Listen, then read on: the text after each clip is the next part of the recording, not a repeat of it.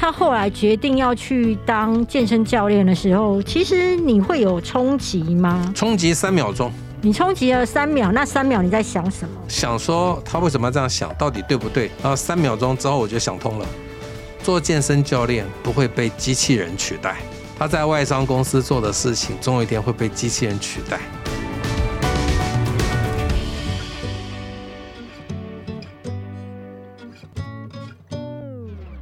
收听黄大米主持的米粉汤。今天的来宾是施生辉师爸。大米好，各位听众大家好。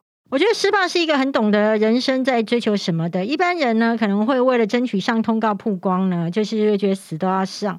但是呢，师爸第一件就是来跟我瞧通告，就跟我说：“哎啊，那个因为我晚上要去夜冲啊，所以那个通告时间可不可以早一点？”所以对你而言，其实最重要的是快乐跟玩乐。当然是因为那个我太太一直有一个夜冲的梦想。哎，各位知道什么叫夜冲吗？就去露营的时候，大概晚上六点钟才到。那那一天只算夜冲的钱，不算一整天的钱。那为什么要夜冲呢？就是因为其实我们礼拜六、礼拜天就要跟朋友去玩了。但我太太很讨厌啊，礼拜六去搭了帐篷，礼拜天就拆了，觉得太浪费时间了。所以我们就决定礼拜五下午先去夜冲，所以那个帐篷可以睡两个晚上，不用马上拆。这次我为什么要去夜冲？我跟你讲，这一次桥通告还不是我最。最奇怪的事情是，有一次啊，我跟一个非常有名的主持人，其实人家安排我跟他吃饭哦，中午吃饭。结果为了要看一部电影，就跟他说我那天中午有事，没办法吃饭。但你没有告诉他是电影，当然不敢跟他讲了。人家一定没有人能够想象，为了一部电影，你可以放弃跟一个知名主持人吃饭的机会啊。我我好喜欢你这个态度，哦，因为我觉得你非常知道那个电影可以丰富你的人生，但是那一场吃饭不见得。因为那部电影，因为你知道我看的电影都是比较冷门一点的，只剩下那一场了，再也没有了。如果还要去看，要跑到南港去看，对我来说有点辛苦。其实你是很清楚你现在是在做什么的人，而且我觉得你是所有的所谓的理财型作家当中最闻不到钱的味道的，可能赚的最少吧。没有没有，我觉得你也赚不少，只是只是你非常质朴，而且你懂得低调不炫富。然后再来就是，我觉得你的夫妻相处之道其实一直是让我觉得非常的特别。你觉得其实夫妻之间要各过各的，甚至应该是有各自的秘密，不应该是全盘公开。然后彼此说强调我们是百分百了解的，为什么？我觉得大家对这种夫妻的恩爱都定了一个非常高的标准，其实大家都做不到嘛，何必这样子呢？我跟我太太其实，尤其是这这几年来，这十几年来吧，因为以前我们的互动很密切，为什么？因为子女教养的事情上面，逼得我们必须常常要讨论沟通一些事情。但当子女慢慢长大之后，就所谓的空巢期之后，很多人夫妻在家里大眼瞪小眼，但我们不是这个样子。我太太有她自己的社交圈，她参加那个邻里的那个韵律舞蹈班，她很喜欢跳舞。那她那边也交到很多的朋友，也常常会在舞台上表演舞蹈，还很有成就感。那我自己这边呢，因为写书之后也认识很多呃作家朋友嘛，就是不断的。会介绍新朋友来，所以我在译文圈这边有我自己的朋友，但是呢，要叫我太太勉强一起来参加我译文圈的活动，其实对她来说是相当比较辛苦一点的，因为可能她都没有话可以讲，都是我在跟这些作家聊天。那我要我去参加她们闺蜜的活动呢，我也很尴尬。有一次最好笑了，我太太请这些闺蜜，就是一起韵律班的同学来家里喝咖啡，那我一个人在家很尴尬。我就说好了，那我出去看电影吧，让你们可以开心一点。他说哦，谢谢你，不然的话你在家里我们聊天还怎么聊的不尽兴，你知道？我其实建议大家啊，比如说太太在一起的时候，先生不要在场是很开心的事情，你知道为什么吗？因为要骂先生。对对对，骂先生骂小孩子都骂的多少，真的啊，在你前面就是就是要压抑，而且。就是不能追问后来你上一次骂老公的事情，后来呢？对对对对对啊！所以我觉得这个各过各的生活。但是呢，我跟我太太，如果说跟对方的夫妻就很熟了，我们就会一起参加的活动。比如说，我这样举个例子，我在前几年开始跟荒野保护协会一批人非常非常熟，我们还一起去纽西兰玩，去克罗埃西亚玩。所以跟每一对夫妇都很熟。那这个时候，我跟我太太就会一起参加活动，我们就不会分开，因为一开始我们就是一起参加的活动，认识了这么多人，所以我们就一起参加活动。但是像这个艺文圈的聚会啦，或者韵律班的聚会，我们就各过各的。我觉得这还有一个好处，你知道，一对夫妻啊，到了结婚三十年之后，坦白说啦，没什么话题了啦。嗯，该讲的都讲完了，也没什么浪漫有有些。事情也不能再讲，对对对对，再讲会翻脸。对对对，也不能一直翻旧账嘛。所以其实话题不多了。但如果各过各的生活，你回来会分享今天发生什么事情，反而有话题。所以基本上我每天早上就跟我太太说：“哎，我我们晚上床上见。”白天的时间我们就各过各的，蛮好的、啊。晚上还是睡在一起啊。我觉得还蛮好的，因为其实很多夫妻其实后来的晚上是不睡在一起的。啊，我其实我们也做了一个折中的方法，我今天又在起底好了。是是我们，虽然没有分床睡，但是我们两个枕头的中间啊，摆了一个小抱枕，嗯，为什么？感觉好像分床睡了。因为坦白说，我可能打呼也大声，打呼的时候，哎，总是有点臭气会跑出来。那有时候我还在，他已经睡觉了，我还在看书，在床上看书，那开灯也会影响到他。所以我们中间弄个小抱枕，就是虽然还睡在一张那个双人床上，但是也有这种睡单人床的这种呃效果，对，自在，对对对。是吧？那你会不会觉得，其实人活到这辈子到最后，其实即便你有伴侣，其实你最重要的还是要成为你自己，跟成就你自己。哎，没有说成为我自己或成就我自己，这都是心灵鸡汤讲的话，是是我从来不会这样讲。是，我觉得每一对夫妇到最后都会剩下一个人，嗯不知道是谁先走。嗯，所以我一直在鼓励大家，就男生啊，先生一定要学会太太所有的事情，太太也要学会先生所有的事情，因为不知道是哪一个人先走啊。那你如果另外一半你太依赖另外一半的话，万一他先走的话，哇，你后面可能会很辛苦、哦。嗯，所以基本上，比如说我也是，因为我二零零三年就没有上班了，所以所有的家事基本上都是我做的，除了没有做饭以外，煮饭会了，炒菜这些还是不会，还是我太太。但其实基本上其他的家事都是我做。那我太太呢？不要以为我会的事情她通通会哦。比如说出来玩，所有的行程的规划其实都是我。所以有一天，我太太突然觉得她要去尝试一次，从头到尾她自己规划，甚至她自己一个人去旅行。我基本上是鼓励她的哦，所以她就去做了一个那个，知道从那个丰原到骊山的幸福小巴。但这个巴士因为一天只有一班，开上山之后，第二天再从山上下来，那所有的行程都她自己规划。她那一次完成之后，超有成就感，你知道吗？因为我也没有要开车送他去丰原，他自己要知道说丰原客运几点发车，他要坐火车怎么到丰原客运，丰原客运要接什么车，一直甚至他到骊山上去住什么民宿，从头到尾都是他做，他就很有成就感。其实很多的太太，如果你不会开车，其实会很辛苦。我太太也会开车，但很多先生平常觉得很容易的事情，都先生自己做了算了。就太太不会做，所以太太也要学。所以我觉得基本上趁大家都还健康的时候，要把对方会的事情通通学会。其实彼此换位的话，也会比较能够理解别人付出了什么。没错，没错，他会终于知道哇，原来这么困难。以前他只要跟着我上车，什么事情都是我通通通通安排好了，他都没事。他后来觉得哇，原来有这么多的细节要注意。对，我很好奇哦，因为你告诉我说，其实你是跟太太以前是同事，不是是什么认识的？是这样子好了。是我跟我太太是工作之后才认识的。那个我第一个工作在《天下》杂志，是，在负责就广告业务的争取啦。那那个时候其实失恋了，所以我的主管呢、觉得啊我失恋了，怪不得业绩不好，他就把他的干妹妹介绍给我。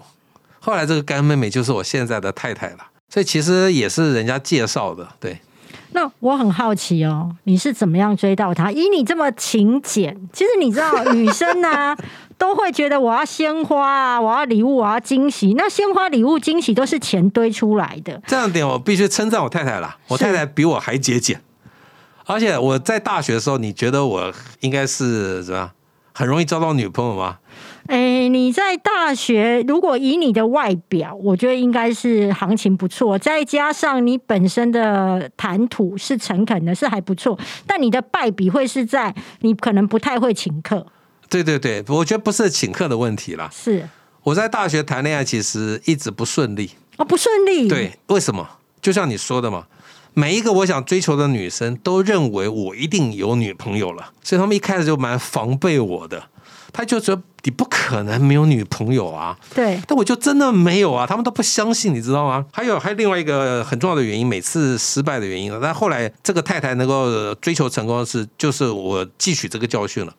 你知道我很喜欢看一些冷门的电影，就是所谓的艺术电影。嗯，我每次追求一个女生呢，就会请她去看电影。那么你知道那个年代追女生当然先看电影嘛，最简单的事情。你会请她看电影？当然会请她看电影，当然啦，我大方啊哦。不，这绝对不可能说勾大取的啦，这一定是我请的，没有问题的啦。OK，但是呢，那骗子就艺术电影，知道吗？是有时候会沉闷，有时候看不懂，就吓跑了女生，你知道吗？所以后来我觉得我那个主管介绍干妹妹给我之后，我这次就决定绝对不要带他看艺术电影了。那你就我就带他看了一部非常拔辣的电影，到后来被传为笑柄。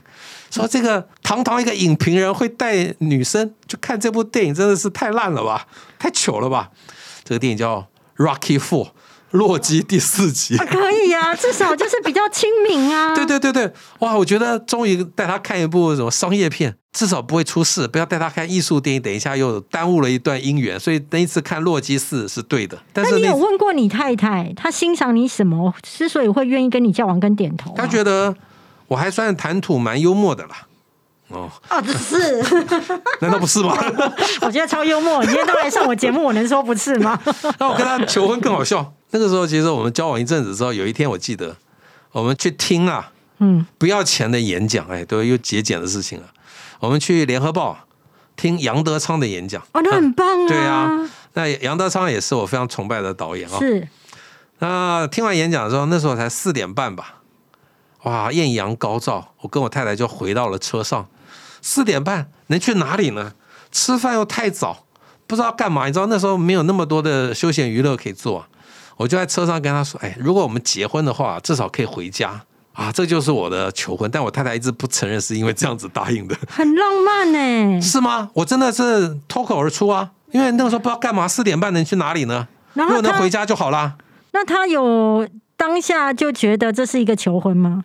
应该是没有，他忘记这件事情，但我觉得那个其实我就在试探这件事情了。当然，求婚也不是什么跪下来递戒指，没那么浪漫了，反正就是很自然就完成了这些事情了。我发现其实你很会，就是用很平淡的口气去讲出你要的东西。但我没有那么多心机，好不好呢？很多人都认为我有很有心机，但其实我就是很自然吧。对你很自然，对对对但是你也就是你很诚实，面对比如说你想要的这个机会，你想要的这个人，你都很诚实，那你也都水到渠成。可是其实我看过一些资料，嗯其实小孩。对你而言，反而是有一些考验的，因为比如说你儿子可能不是那么乖，不是那么听话，很多人都会觉得说，小孩不仅是父母的礼物，可能也是父母人生当中最大的功课。当你的小孩不是那么在学校那么乖、那么听话的时候，你到底学到了什么事情，以及哪些事情让你觉得印象深刻？我从他们身上学到了，何必要遵守一些无谓的校规？你以前很遵守校规？非常遵守校规。我就是一个怎么样品学兼优的人，你知道吗？我高中毕业德智体群四项嘛，对不对？嗯我只有体育没拿奖哦，德育也是我得，那个智育也是我得，我是我们班第一名啦。对，啊、群育也是我得，只有体育没有得。我体育真的是比较差，是如果四个都拿着，太简直就是人生胜利组了。但体育没拿了，是所以我都觉得那时候遵守校规是非常重要的一件事情。但是那个年代，你知道，威权统治之下，没有人会去反省这个校规的意义。嗯，但是从当然，我们我的子女都是生长在比较多元的时代了，很多很多的资讯也不是那么的什么一条边式的这种教育了。我就讲一个有趣的故事好了，我就直说，哎呀，起我儿子的底，真不好意思，是被你逼的哦。哦，对对，都我的错，都我的错。他们学校规定啊，穿体育服里头不用穿内衣，但是穿白衬衫里头要穿内衣。对，就我儿子每次都相反，所以他每次穿白衬衫的时候都没有不穿内衣穿体育服就要穿穿内衣内衣。好，我很生气。我说你就照学校的嘛，有那么难吗？对呀、他跟我说：“爸，我如果穿体育服不穿内衣的话，会激凸，很难看。是穿白衬衫因为比较厚，对，不会激凸，不会难看。是所以他穿体育服就坚持要穿内衣，是穿白衬衫就就不穿内衣。我也觉得他讲的有道理哎，我居然跑到学校去跟校长讲这个理由哎，可是那时候会造成他在班上是老师的困扰或什么吗？就会记警告啊。所以穿不穿内衣会让他记警告。对呀、我就去学校问校长这个规定的道理。嗯，校长居然说，一直以来都这样子啊，他也没想过这个道理在哪里。我但我觉得我儿子讲的很有道理啊，嗯，因为为什么穿体育服里头不要穿内衣呢？他就要穿啊，比较美观啊，不会激突啊。那所以后来校长，但是这个校规还继续维持了。但是我开始会用另外一个角度来看所有的校规了。那你的女儿有一位，其实真的是复制你，就是所谓的读书上面很厉害。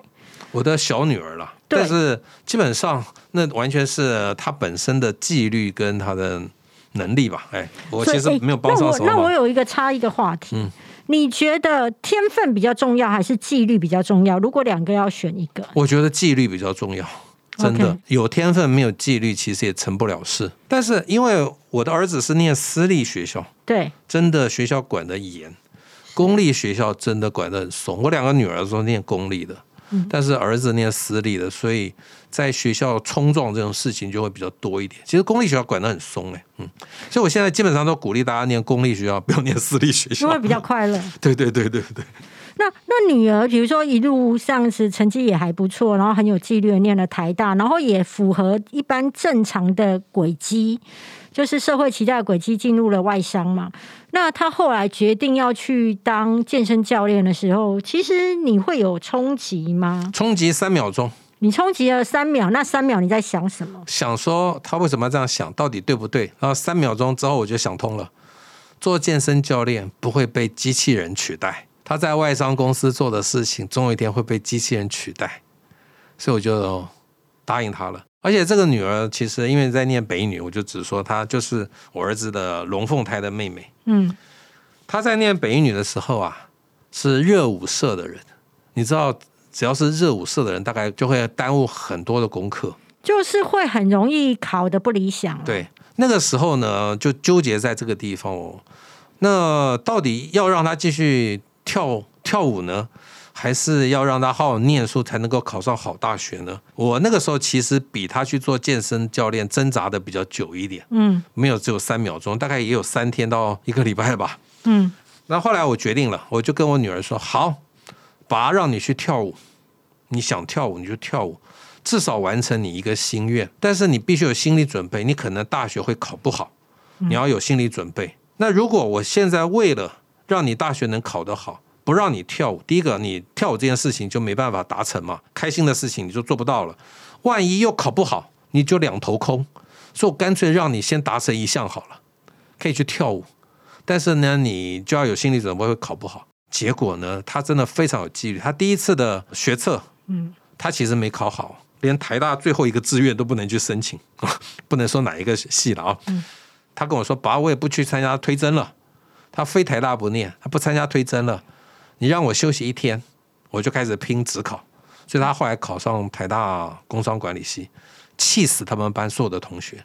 嗯，你知道吗？我这个小女儿进北一女的时候，每一个他们班上的人大概都是国中全校第一名进去的，然后每一个人就很紧张，因为现在要跟各校的第一名拼，哎，你知道吗？大家压力很大。然后我跟我女儿说，你只要能够维持前十五名啊，爸就很开心了。然后我跟她说，爸已经念过台大了，所以不会要求你一定要念台大。很多家长就是自己做不到的事情，去逼子女来完成。但爸已经上过台大了嘛，你就不要有这个压力。